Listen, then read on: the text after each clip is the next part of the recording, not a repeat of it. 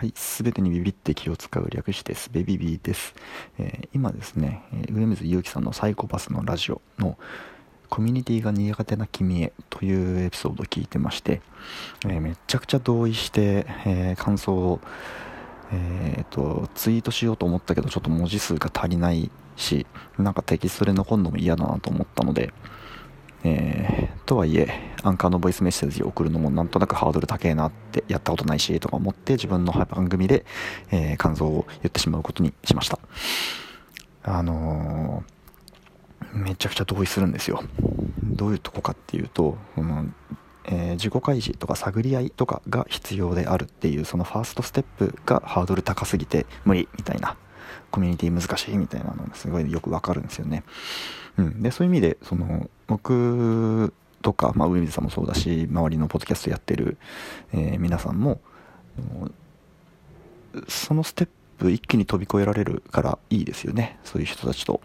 えー、改めて関係を持つというのは。えー、とででですね一つ思い出した昔のエピソードがあって僕だいぶ昔に、えっと、長らく恋人がいなかった時期がありというか、まあ、人生の大半はそうなんですけど、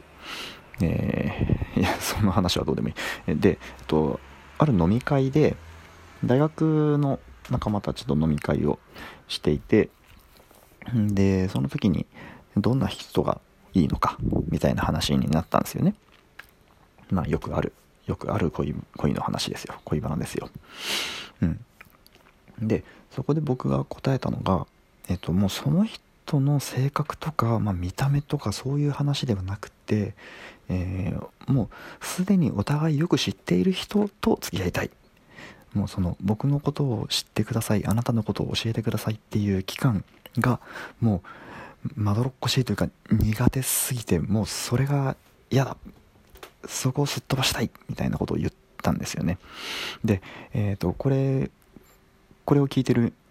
皆さんはあのえーと、上水さんの方から聞いて僕のを聞いてってやると今の話がすんなりああそうだよねそれいいよねっていうふうに納得してもらえるとは思うんですけど、